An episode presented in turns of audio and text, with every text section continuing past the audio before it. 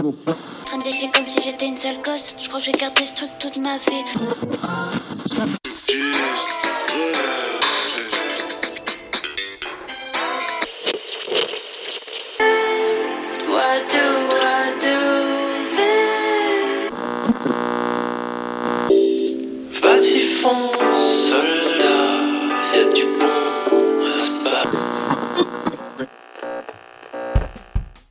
Léonie Pernet nous fait l'honneur d'être notre invitée du soir à l'occasion de la sortie de ton album Le Cirque de Consolation le 19 novembre prochain. C'est dans deux jours pour vous qui nous écoutez. Merci beaucoup Léonie d'être avec nous. Bonsoir. Bonsoir, merci pour euh, l'invitation. Comment ravie. ça va? Pas mal. Très bien. Ouais. Non, Nickel. euh, pas mal, j'ai dit. Pas mal. Ouais, On ouais, reste ouais. middle. Euh, bah, il y a une marge de progression encore. Ouais. Eh ben écoute, j'espère qu'on l'atteindra ensemble. Son album à lui est déjà un disque d'or avant même que les premières mélodies n'aient été enregistrées. Programmateur de Radio Campus, il était avec moi pour mener cet entretien. Bonsoir Simon. Bonsoir Erwan, et oui effectivement mon album est déjà disque d'or, comme euh, celui d'Orelsan d'ailleurs. Effectivement. Sans elle, nous parlerions dans le vide. Elle est l'encre de nos lettres. En plus d'être une programmatrice émérite, elle a monté tout le setup de ce soir dans un endroit où je n'estimais pas qu'on pouvait le faire. Camille est avec nous pour compléter notre équipe et réaliser cette émission. Bonsoir Camille, de loin. Bonsoir de loin. La Fresh List, l'émission des programmateuristes de Radio Campus Paris dédiée aux artistes que nous programmons et à la musique que nous aimons, ça commence maintenant.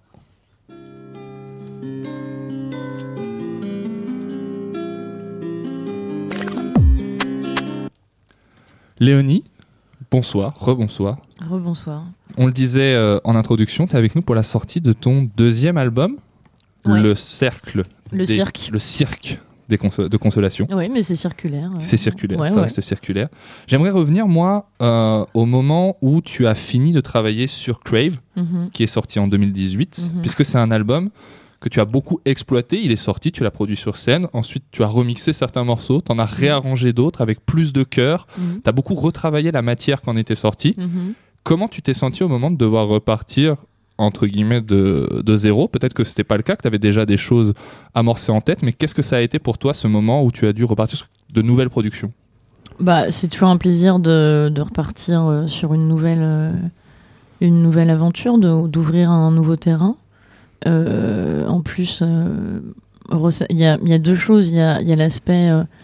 euh, quand, les versions de luxe, les remixes, tout ça, il y a un aspect créatif et il y a un aspect marketing aussi. Mm. Donc, euh, parfois, ça peut être pénible. Euh, sur les versions acoustiques, par exemple, j'ai pris beaucoup de plaisir sur les versions acoustiques de Crave parce que c'est intéressant à faire. C'est une vraie réécriture, ça pour le coup. Ouais, ouais, totalement. Totalement, mais c'est vrai qu'au bout d'un moment, sur le morceau Butterfly notamment, enfin, je peux plus le voir en peinture, eh évidemment. Euh, donc voilà, repartir euh, sur du nouveau, bah, c'était euh, c'était un kiff en fait, c'est une nouvelle aventure.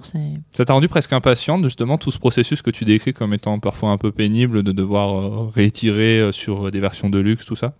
Non, mais c'était. En fait, par- de- parfois, euh, parfois, il y a des, des injonctions qui, en fait, nous servent à créer. Euh, c'est- c'est c'est comme des petites consignes. Euh, je me suis jamais forcée à faire quelque chose. Bien sûr. Donc, euh, mais ouais, partir sur un nouvel album, une nouvelle idée, globalement, bien sûr, ça régénère. Ouais. Ça a été laquelle justement la première de ces nouvelles idées? Qu'est-ce qui a été un point de départ pour toi à ce moment-là? Euh, il me semble que c'était euh, La mort de Pierre. Ok. C'est mon morceau préféré du disque. Je Bah, le ça dis. me touche C'est un beaucoup. morceau que je trouve extraordinairement beau. Bah, merci beaucoup. Merci beaucoup. Et qu'est-ce qui t'est venu, qu'est-ce qui t'a amené jusqu'à ce, ce morceau-là dans ton, dans ton processus créatif? Rétrospectivement, c'est toujours tellement ouais. difficile euh, de d'inventer euh, d'inventer Un une préméditation qui, qui, qui n'existe pas en réalité parce qu'on découvre en faisant et c'est en faisant euh, et en faisant un pas de côté qu'on se dit ah ça a commencé comme ça mais c'est je, je, je, bâtis pas un plan qu'ensuite je construis et j'essaie de suivre mon instinct mes intuitions et et je fais Euh, bah il y a le truc du français quand même si le truc du chant en français et Ça, du c'est texte quelque chose dont on va parler forcément, parce Bien que c'est sûr. une des grandes, euh, une des grandes choses que ton album porte, c'est Ouais. justement cette langue française. Simon, peut-être que tu veux qu'on en parle maintenant. Oui, non, mais effectivement, ouais, euh, c'est, c'est, c'est une... quand on, on regarde les deux albums, c'est vrai qu'il y a une, une présence de la voix, une présence du texte, du français, qui est beaucoup plus mise en avant, comme si c'était finalement quelque chose qui avait été plus assumé que euh, dans le premier album. Mhm. Et, euh, et euh, Bon, il y a plein de questions moi qui me viennent sur cette articulation français-anglais. Mhm. Comment on choisit quel morceau? J'imagine évidemment que ça se fait peut-être naturellement, inconsciemment. Je sais pas comment tu le. Bah, euh, Missing Love, je me suis demandé jusqu'à la dernière minute si j'allais le, le passer en français, par exemple. Et qu'est-ce pour, qui pour quelle raison, ouais, justement justement. ouais. Il y a des mots Parce que ça m'évoquait euh, du coup du pop rock, je sais pas comment dire. Ouais. Euh, lui, je boudais un peu avec lui à la fin. Ça doit être le dernier que j'ai terminé. Euh, et euh, je sais pas, je, je, je me, je me posais la question de ne pas continuer dans cette, euh, dans cette ligne directrice d'une adresse euh, euh, très franche comme ça. Mais justement, comme le disait un petit peu Simon, ton, ton- même ton rôle de chanteuse est Mm. plus affirmé. Dans ce, dans ce- c'est une impression qu'on a en tout cas en, écoutant ouais, ta voix est plus en avant. euh, et tu l'abordes peut-être un peu moins, je, en tout cas je le ressens comme ça, comme un, un instrument, comme vraiment une lead mélodique à part entière. Qu'est-ce qu'est-ce qui t'a amené vers, euh, vers ce- ce- cette envie-là Est-ce que toi tu t'es sentie plus chanteuse au moment de, de composer ce disque? Euh, je me suis sentie plus. euh, on, on me demande parfois pourquoi j'ai voulu chanter en français. C'est pas que j'ai voulu chanter en français, j'ai envie d'écrire en français. Ok. T'as une appro- une approche littéraire du coup de ce- cet exercice? Oui, tout à fait. En premier lieu, et donc euh, par conséquent, euh, chanter en français. Euh, et le, le- oui, j'avais envie de davantage de d'adresse, de générosité, de peut-être moins euh, l'anglais. Ça peut être assez pratique pour euh, bon euh, deux trois images, trois quatre métaphores, héros les jeunesse. Euh, puis j'ai une si haute estime de la langue française et puis c'est ma langue maternelle, donc je ne pouvais pas me cacher. Je, je pourrais pas supporter, enfin écrire une merde et me dire ça passe, Hmm. ça n'est pas possible. Ça te rend plus exigeante avec ce que tu chantes? Ah bah oui, oui, oui, puis bien sûr, bien sûr. Oui, oui, j'ai pas de fantasme de ce que c'est, c'est ma langue. Oui. Mm, mm. Ton album, il s'ouvre sur, euh, j'ai envie de dire, euh, une, euh, une addiction, finalement. La question de l'alcool chez une tierce personne. Sur une sortie Une d'addiction. sortie d'addiction. Sur un mouvement vers. Pas vers l'au-delà, mais. Une incitation. Ça, c'est trop moralisateur. Ouais. Euh, une euh, suggestion. Une suggestion. Ouais. Et, Fortement recommandée. et j'avais la sensation que l'addiction était quelque part un des thèmes de Crave. Oui. Euh, comment oui. Est-ce que ça reste, c'est resté aujourd'hui un de tes thèmes majeurs et surtout majeur non. Est-ce que c'est resté un des thèmes que tu souhaitais aborder et surtout comment a évolué ton rapport à ce à ce thème-là depuis que, que Crave est sorti? Mhm. Bah, donc c'est un thème, euh, je dirais pas qui m'est cher parce que il, est pas, il, il est pas extrêmement lumineux, Mm. mais euh, euh, en effet, euh, je pense que c'est un, un vrai, même un vrai sujet qui est assez plutôt valorisé dans le milieu de la musique, etc. Enfin, c'est c'est cool, quoi. Ouais. Mais mais c'est vrai que j'ai fait ce, ce chemin. Euh, personnel euh, qui voilà je suis sortie de tout ça fonce des trucs machin. Et euh, forcément ça m'a changé.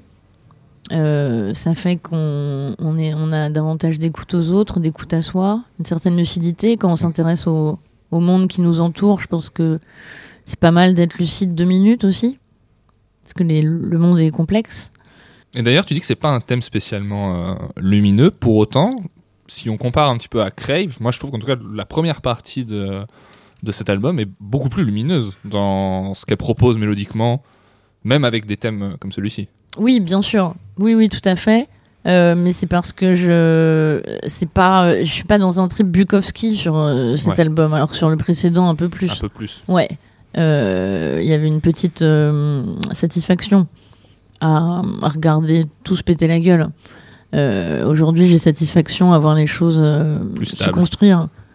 Mm, mm. Moi, je voudrais pour prolonger la, la- la discussion sur le, la composition, l'aspect composition, notamment sur le morceau Il pleut des hommes. Tu parlais tout à l'heure du, euh, C'est un de mes préférés. du côté. bah, c'est pour le coup celui que j'ai préféré, moi, de, de l'album. Et euh, le côté euh, assez pop-rock et très orchestral à la fin. Comment il a été euh, travaillé? Comment cette. euh, parce qu'on sent, en fait, tout au long qu'on écoute le Ce fut morceau. long.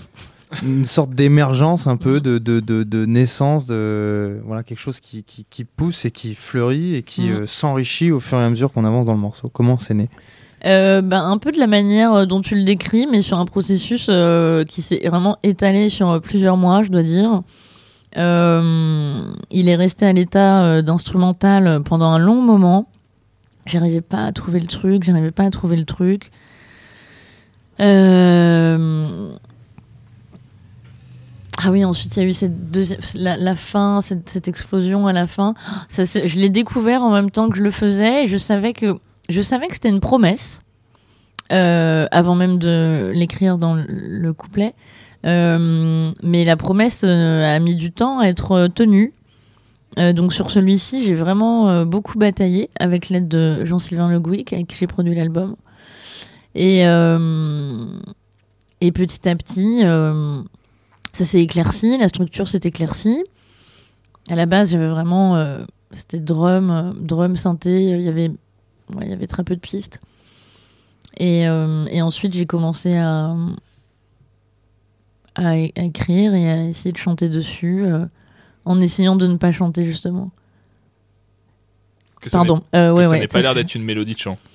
Oui, bah c'est assez droit. hein. Mhm. Euh, on est sur euh, les cou- on est sur un nombre de notes assez réduite euh, dans les couplets.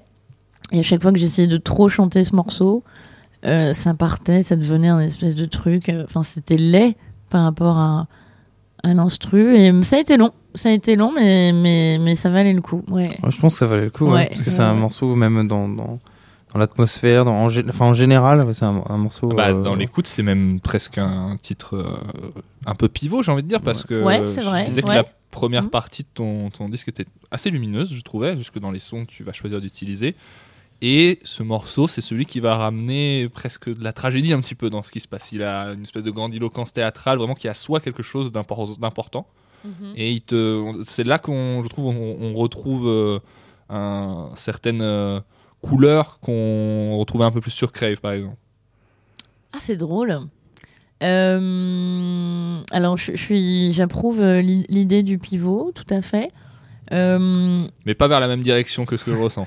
mais je pense que tu penses au morceau Last Track sur Crave, Euh, avec cette batterie comme Mhm. ça, assez. Donc oui, je, je vois ce que tu veux dire. Dans ce sens-là, oui. Euh, mais mais oui, c'est vrai qu'il y avait ce côté aussi. j'a- J'avais dans les refrains, j'avais du Gainsbourg dans la tête, mais j'avais aussi des trucs indéricains. mm, mm. Euh, Il y a aussi ce morceau complètement fou. euh, je sais pas si vous voyez le morceau Le chat du café des artistes de Jean-Pierre Ferland, qui a été repris ensuite par Charlotte Gainsbourg. Mais euh, bah, ce morceau, je vous le recommande fortement. Il est vraiment complètement fou. Et dans les cuivres un peu euh, 70s, euh, chelou comme ça, il y a- ce truc-là à la fin. Je, je trouve que c'est le morceau euh, dans son rendu final, donc euh, mixé, masterisé, qui me donne le plus de kiff euh, Ah ouais? euh, dans les oreilles, Dans les en termes de spectre et tout. Oui, oui. Bah, c'est- Ah. moi, c'est exactement ce que je ressens. Je trouve qu'il y a un- c'est très enveloppant, très euh, chaud, très Ouais. euh, Ouais. abouti, et le son est. euh, Le son, il, ouais, je ouais. le trouve trop beau. Ouais, Ouais. vraiment. Je suis Ouais, d'accord. ouais. Avant tout, avant qu'on se laisse, bien sûr, j'ai envie qu'on mentionne que tu te produiras au Trianon en mars euh, prochain, Absolument. le 25. Ouais. Ça va être une date euh, incroyable. De- de- les gens vont adorer y venir. Eh, Mais en plus, en plus d'adorer y venir, euh, non mais en vrai, ça va être incroyable. En vrai, il y a une surprise, il y aura une surprise. C'est pas pour faire du hard Ok, il y a une surprise. Il y a une surprise qui est démente. Eh ben écoute, on te donne rendez-vous en mars prochain, on y sera pour euh, constater. et, euh, et on manquera pas d'en reparler. Merci beaucoup Léonie d'avoir été vous. avec nous Ouais. dans l'émission de la. Fresh List. Merci.